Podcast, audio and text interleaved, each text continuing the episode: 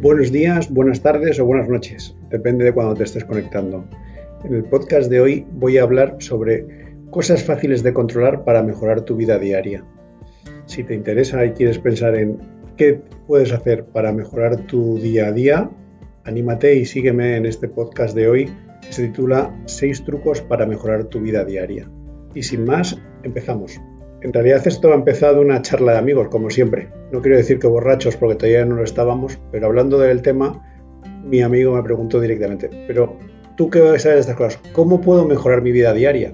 Y ahí la verdad es que me pilló un poco y así lo primero que se me vino a la cabeza y que le dije tal cual es, pues controla lo que te rodea. Hay cosas que te dan igual, pero hay cosas que no, ¿sabes? Si eres capaz de controlar lo que te rodea, con lo que te relacionas y cómo te relacionas, Solo con eso tu vida mejorará. Así es de sencillo. ¿Estás seguro? ¿Qué estás diciendo? No, en serio, tú piénsalo y verás.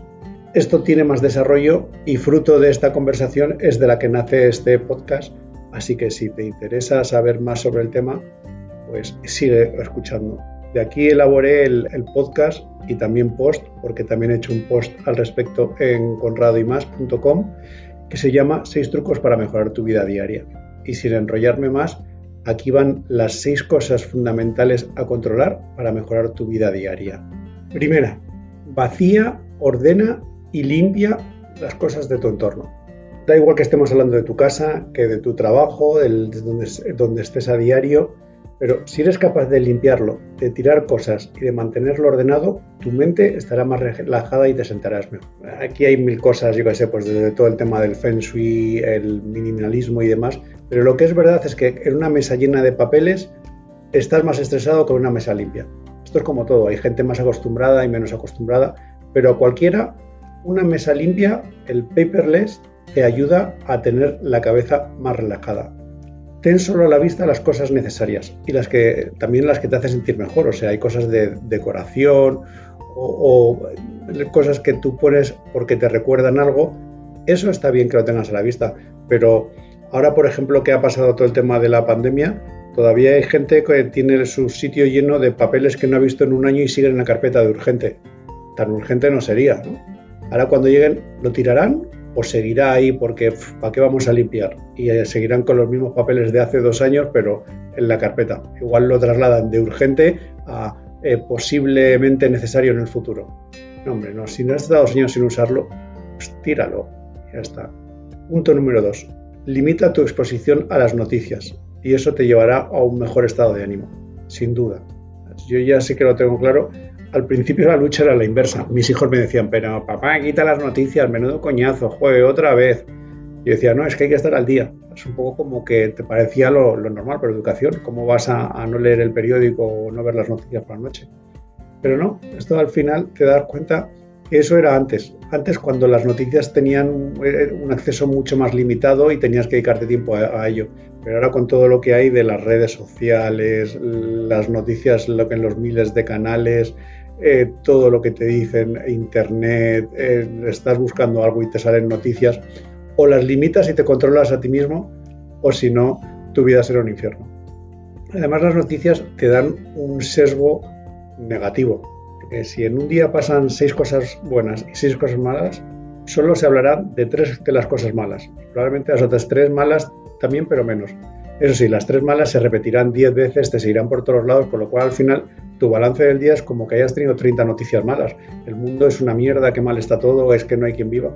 No, es simplemente la visión de las noticias. Por eso si limitas tu exposición a las noticias, tu percepción del mundo será mejor y eso te ayudará a mejorar tu estado de ánimo.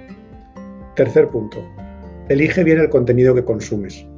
Aquí una cosa que está clara es que puedes estar tirado enfrente de la televisión ahí con la caja tonta sin hacer nada y ya está, o elegir un podcast como este si te gusta, si no cualquier otro, pero algún contenido que te, que te enseñe algo, que te motive, que te haga sentirte bien. Simplemente eligiendo bien el contenido a consumir es una manera sencilla de mejorar tu vida diaria y a la vez cambiar tu estado de ánimo. Si al acabar el día tienes la sensación de que has ejercitado tu inteligencia, y que te has expuesto a nuevos conocimientos, te sentirás mucho mejor que si tienes la sensación de haber malgastado todo el día frente a la tele. Es otra de las peleas con mis hijos. ¿qué has hecho hoy? Alma de cántaro, ¿qué has hecho hoy? No cuenta ver la televisión ni ver el, el móvil. Por eso hay que buscar cosas que te motiven de alguna manera. Yo ahora con el podcast se me ha abierto todo el mundo, pero leer un buen libro, eh, hacer eh, cosas eh, que, te hagan pensar, ejercicios de, programación a la gente que le gusta programar o los que les guste meditar, meditar, pero hacer cosas que te hagan sentirte mejor. Cuarto punto. Otra cosa que cambia mucho tu estado de ánimo es la música que escuchas. No nos damos cuenta, pero en realidad si quieres eh, eh, subir tu nivel de energía, nada como rodearte con música movida y de cachondeo. Y al revés, si lo que quieres estar relajado, nada como manejar y modular la música a una música más relajante, tanto en casa como en el coche. Eso es una cosa que si la sabes manejar adecuadamente, sin darte cuenta, te hará sentirte mejor y más acorde a lo que necesitas en cada momento. El problema es cuando simplemente la dejas ahí de fondo y te da igual que sea a las 9 de la mañana que a las 9 de la noche, que estás con la misma emisora de radio todo el rato.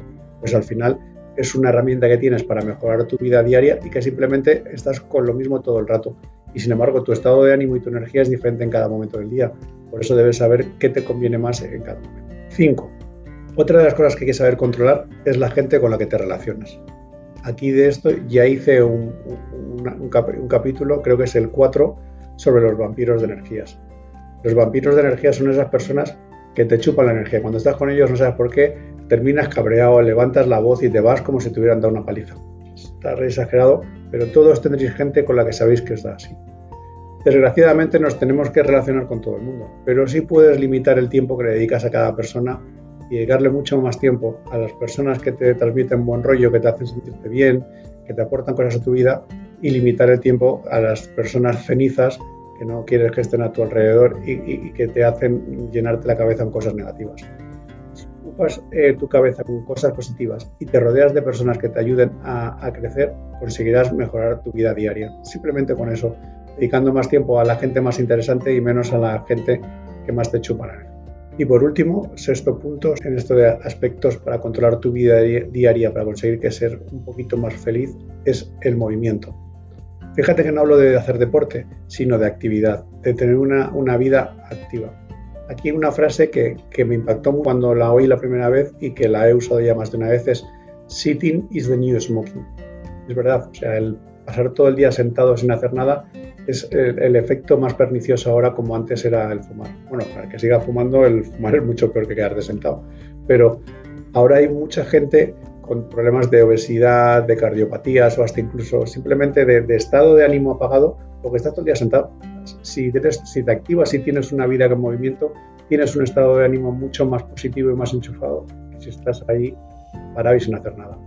Aquí, por ejemplo, yo he oído a más de uno que te recomienda incomódate y muévete. No utilices el ascensor, usa las escaleras, anda hasta el coche, no hace falta que el coche lo aparques en segunda fila, eh, mal aparcado para estar eh, más cerca. En la oficina cada media hora levántate, estírate y camina cosas sencillas que te hacen moverte y tener una vida activa.